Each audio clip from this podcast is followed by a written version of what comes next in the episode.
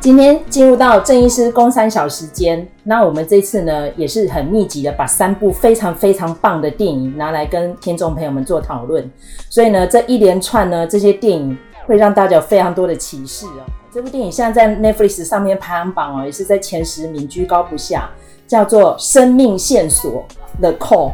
但是我觉得这个 The Call 哈要怎么讲？这个题材不是新的，就是那个一通电话可以。古今中外好像都可以连线，对不对？好像韩国蛮多的吧？那个是叫隧道吗？隧道也有很多信号，然后最近又有一个是那个，它叫好像翻成空洞，叫化石危机。哦，对，那个也是题材非常像，就穿越剧啦。对，那你用什么工具穿越这样子？然后那个如果以西片来说的话，就是我们最早知道的黑洞频率嘛。对，然后还有那是垃圾油。Donnie Darko 其实也是有点像，然后蝴蝶效应、嗯、那个都蛮像的，就是说你改变过去会不会改变未来的这种这种题材。最早就回到未来嘛，时光机器的 Time Machine 啊。那因为今天请郑医师分析这个片子哦，郑医师呃，基本上其实应该算是我们指定这个功课，人家发现这部电影，对不对？你那时候有追到？不然我怎么会去看这种？可是，在 Netflix 上面前几名，没有这个不是你的菜。你没有追前几名的电影吗？没有，我其实看电影比较随性一点。那因为其实听众朋友会追啦，所以说等于是有点媚俗。但是我觉得这部电影应该还是有让你有一些启发嘛，对不对？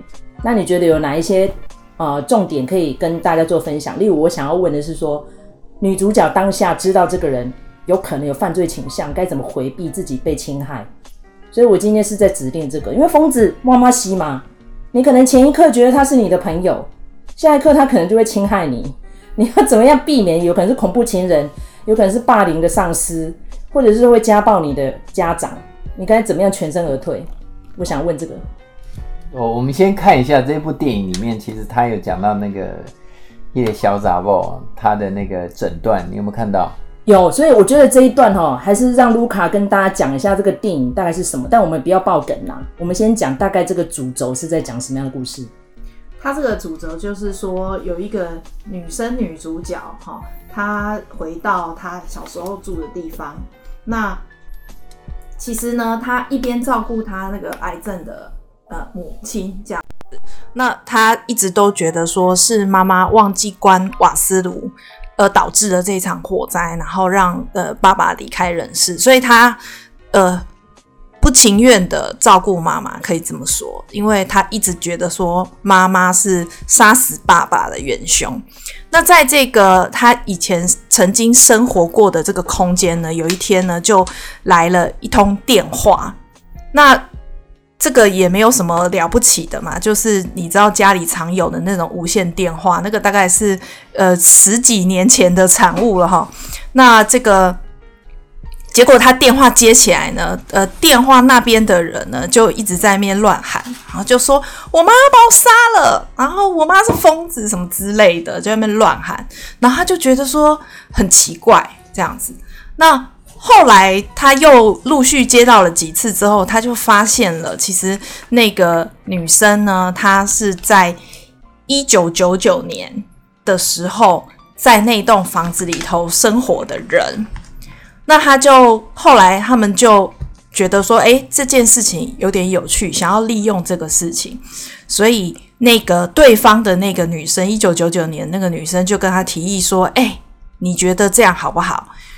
我可以，呃，爸爸救活，因为我们都不喜欢我们的妈妈，好，所以他就说我们来做这件事情。好，那因为在就会进入到剧情的高潮，所以我们就后面不要再剧透了。就是希望啊、我们的听众朋友在听这一集之前先去看电影啦，好不好？因为这一集呢会满满的剧透，所以如果你没有先看过电影的话，你可能就完全 catch 不到了哈。所以卢卡讲到重点了，借由那通电话。可能可以扭转过去曾经发生的事情，因为在近代，那个女主角叫什么名字？那个活在近现代的这个女生，朴信惠啊，朴信惠，对对，因 为我对韩星不是很熟。朴信惠跟那个全中瑞啦，全中瑞就是一九九九一九九九年过去的那个女生。然后呢，近代的这个朴信惠，她可以用笔电查出来过去发生什么样的事情，然后就可以在确切的时间地点知道曾经有这个新闻，然后她会去影响到那时候的全中瑞做的所有的决策。所以呢，后来全中瑞步步的呃劣化变得恶魔。我这边这就跟大家讲到这个就好，因为很多媒体采访了啦，讲到全中文是怪物演员啊，超级会演的，情绪转折超棒。但是郑医师，你说当下在看的时候，你的感想如何？你知不知道后来会变成这个样子？哎，我们先讲一下，接下来就会进入暴雷的讨论。如果大家还没有看呃这个这部片子的话，可以先暂停，先把我们这个呃影片哈、哦、标示起来哈，先按 like，然后之后再回来看这样子。他才不是一步一步，他本来就潇洒爆了。好，你怎么看得出来？因为他电话拿起来乱打吗？不是啦，他潇洒过在他的那个，他住过院嘛？对，他住院上面有诊断啊，两个两个，我不知道那个虽然是惊鸿一瞥，但是我们的专业马上就 catch 那个东西了。有两个诊断，你记得吗？嗯，没有诶、欸，我只有看到中间有讲人格异常，还有反社会人格异常疑似。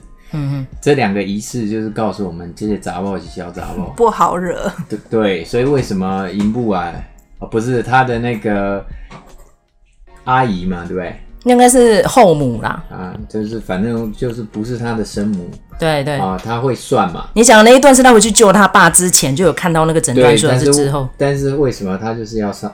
为什么要杀他嘛？因为他知道这个女的后来一定会去干一些事情，就就是他会排那个命盘嘛。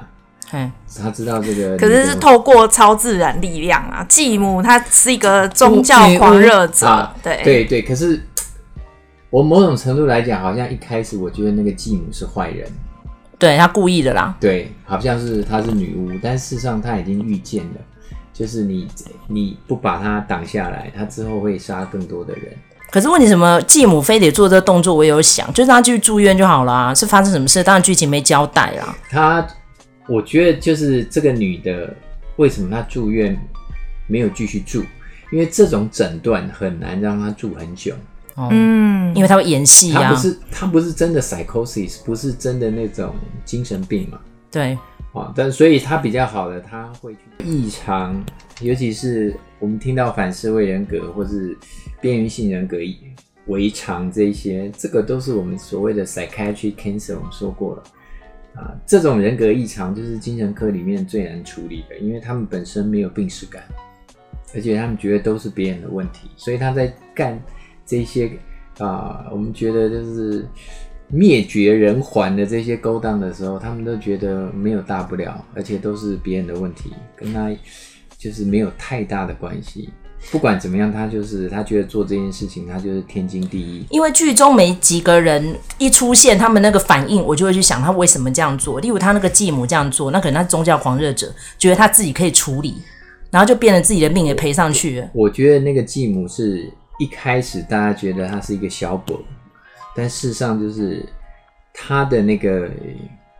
他对于那些命盘，他很清楚这个女的以后会干什么事情，所以他一定要去把她挡下来。所以在剧，我们在这个剧里面这个过程里面，他事实上他有很清楚的，就是说我一定要杀你。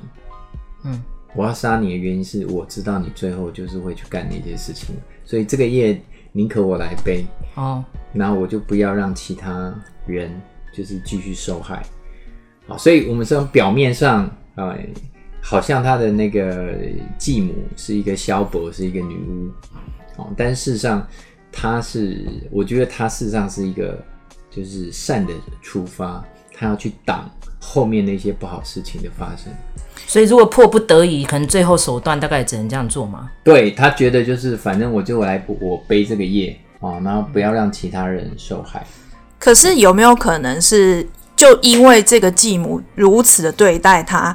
而造成他最后变成这个样子，变本加厉啊！因为他就会鞭打他，然后会去施一些巫术。其实我们说那个 anti-social，或者是说这种 borderline 啊，反社会人格，或者是边缘性人格违常，事实上他们不是被对待造成的，他们是先天就有这样的倾向，只是他的程度到什么程度。那刚卢卡讲的是说，是不是就让他变本加厉？他可能本来就有，但他就加剧他痛恨继母，所以他就开始杀继母，就爆发了。这样，我相信他可能前面还没杀过人。他前面呃有没有杀过人，我们不知道啊。但是他那时候为什么会去住院？其实这个剧情没有交代的很清楚。我觉得之前他其实已经有一些状况了，嗯，只是啊这部戏没有很清楚的去交代这个部分。但我们看到那个诊断，那个绝对是一个之前，而且他在住院的时候就怀疑他有这个部分，就代表这个人天生就是有问题的。嗯哼，哦，我的专业会告诉我们，就是说你要，就是说从基本面去看，而不要只是说好像就是单纯的啊，一都丢几个小伯后母，然后把他的这个整个内在的邪恶引发出来，让他去杀了一连串的人。但我想要问的是说，如果你家族有一个这样子的人的时候，医疗系统已经没有办法帮你长期照顾这个人，你非得接回来的时候，你该怎么做？那是很可怕的，因为我可以想象，你看像我们那个台南那个案子，那个父母多可怜，嗯，那你一堆人去丢鸡蛋，然后他不是搬走，他不是儿子判死刑，嗯，哎、呃，没有，他是求处死刑，还没有、嗯、一审还没判呢，嗯，然后那父母该怎么办呢？可以怎么办？那就就像郑杰的爸妈，他能怎么办呢？因为你什么时候爆炸，你不知道嘛，对不对？对呀、啊，这就与恶的距离在探讨的啦，很无奈。就就回到那个基本面呢、啊，就是当如果你家人有这种状况的话。就是你，你怎么样用比较中性，不要去激怒他的那个角度去跟他相处。但是他碰到有一些状况，他觉得不是很满意，或者他觉得就是惹毛他，他一定会爆发。只是你有没有？就是你有没有找到一些比较有有智慧的方式去把它 handle 下来？对，你看像溯源案那个嫌犯，因为期满关回来了嘛，嗯，他那个老婆不知道是怎么回事，他就跟着那个被害者小女生搬家，已经好几度了。那因为媒体都有报道，他那个太太还不停的说，他现在只是喝完酒会变疯子，平常很好。那我觉得这样的事情，就是你在家里，或者你不知道邻居家里有这样的炸弹，那你该怎么办？我，我想这是另外的，就是说。这是题外话，就是有一部分的人，就是因为他喝酒以后会变成，就是我们叫做 disinhibition，就是去抑制，就是他内在的有一些冲动控制，或者说他平常就想干的事情会断片啊，或是理智线断掉啊，就，就跑出来，就说平常很好的人喝了酒就变成另外的人。那所以说，就是跟他不太亲近的人可以远离，或者说你跟他亲近的人也要去上上课，知道怎么跟他应对嘛。对，可是像这那种就是喝了酒会会开始那个打人砸东西，这种基本上就是要想办法，呃，不管你是用哄用骗或者用强制，要想办法真正让他送医院，让他戒酒。对啊，但是。送医院戒酒成功的几率有多少？所以这一点就很烦，因为我记得我们之前不知道哪一集有讲到关键报告，就这样，他还没做，你要怎么样去知道那个讯息，然后及早抑制他，这也是一个学问或是运气，对不对？麦嫂讲这个我，我就是我在看这部电影的时候，我的确有想到关键报告。对啊，对，就是说他还没有犯罪，你怎么就是预估？但他就是那个他的后母就是用他的。就是命盘去看嘛，就是这个，就是他觉得就是一个坏胚子。对，其实你那个想到关键报告的话。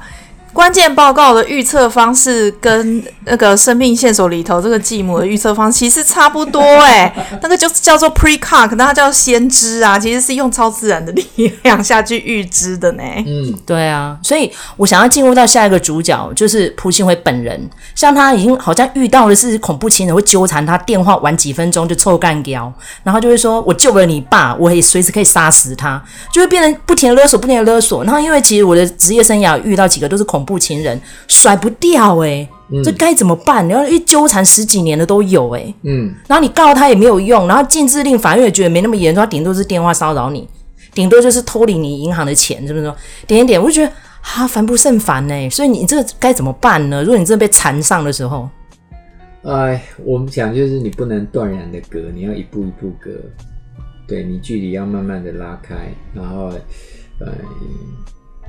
慢慢拉开，而且有赶快换手机号码、搬家嘛，啊、这种。而且有机会要告诉他，就是说我不是我不喜欢你，但我们家人没有办法接受。可是有的是前妻呢，我现在遇到几个是纠缠的前妻或前夫那种怎么办？你不能搬家换电话啊，因为你法令的问题有小孩呢。哦，如果有小孩，那当然会就是比较复杂一点。对啊，啊，但是就是。如果必要，你你可以去用一些证据去证明，就是对方真的有一些精神状况，就是不适合亲职哦。好，那这时候呈报给法院。对对，这时候可以请那个法院，就是请我们的司法系统去做强制的介入。好，那因为其实我们的节目最主要是。呃，先讲医生的专业，那我个人的专业可能未来再批那个专题。那其实现在有蛮多这样的系统，就是社工访视或者说心理医生的诊断，这些都可以当佐证的报告。但是你，我觉得当下那个跟他应对人要有警觉性啦，慢行北吧，你知道吗？那因为我看到太多件，就是自己会去惹他的，呃，太多了。有时候我们自己那个也被惹到，那个理智线会断掉嘛。对对对，在这部电影里面，那个就是。我现在要爆雷了，喔，爆没关系，已经早就已经爆雷过了。好，就是事实上他就是很清楚他，他呃，爸爸是他自就是那个小狗把他害死的嘛。嗯，后面呢？对了，对，他是他救了他爸，后来也杀了他爸。但是他他其实他有他知道了这个机制，所以他知道可以回到前面的时间点。哦，然后去把这件事情挡下来，但是用这个把拿这个东西去交换，他可能会被关嘛，对，会被抓嘛，所以就是这个女的，就是从头邪恶到底啊，对不对？就是我们用她的那个精神科的诊断，然后去判断呢这个所有的这个行为，事实上我，我我觉得是有逻辑的哦。我觉得这个编剧在设计这个角色的时候，事实上。如果用精神科的专业来看，它是有逻辑的哦。那当然又加上这种你说穿越啊，或者时空啊，哈，那随时它可以改变。你只要是在过去一个点改变，那现在又可以改变。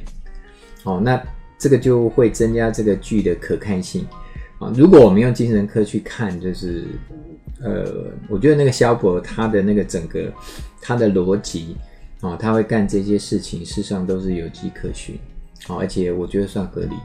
啊，他不是，即使他有被他的就是后母啊去有所谓的压迫，或是那个，但是但是有这方面就是精神科诊断的人，事实上有时候他们会去夸大，就是别人对他做了什么事情。嗯，好，所以即便是画面带到就是他后母对他做的事情。但是我觉得这个部分，呃的描述，如果是我们用精神科来看，我会觉得是以那个萧伯他主观的认为他的继母都在对他做这些事情，就是他如果会失去理智，或是他会去反抗，或要去杀别人，都是他继母害他，然后让他逼迫他，让他去做这些事情。但是实际上他。继母有没有去做这件事情啊？有待查证。对，其实是不一定啊。但是如果你用那个这个萧伯他的那个，他有可能很戏剧性的去形容他的遭遇，嗯、他的主观就就是包括，其实有时候我们在看诊的时候，有那种边缘性人格违常，他在描述他遭受到的一些遭遇或是干嘛。你有机会，你找第二个人或第三个人跟他比较亲近的人去描述。那个观点完全是不一样的哦，所以还是要小心求证啊。所以这个部分是在他的边缘性的人格里头的东西。对，反社会是做了这些惨绝人寰的事，他一点都不会觉得怎么样。嗯，好，那边缘性人格我们过去有讨论过嘛？翻脸像翻书一样嘛？对。哦，那他只要觉得他没有被爱或是干嘛，他他那个整个恨意就会升起，就要跟你同归于尽。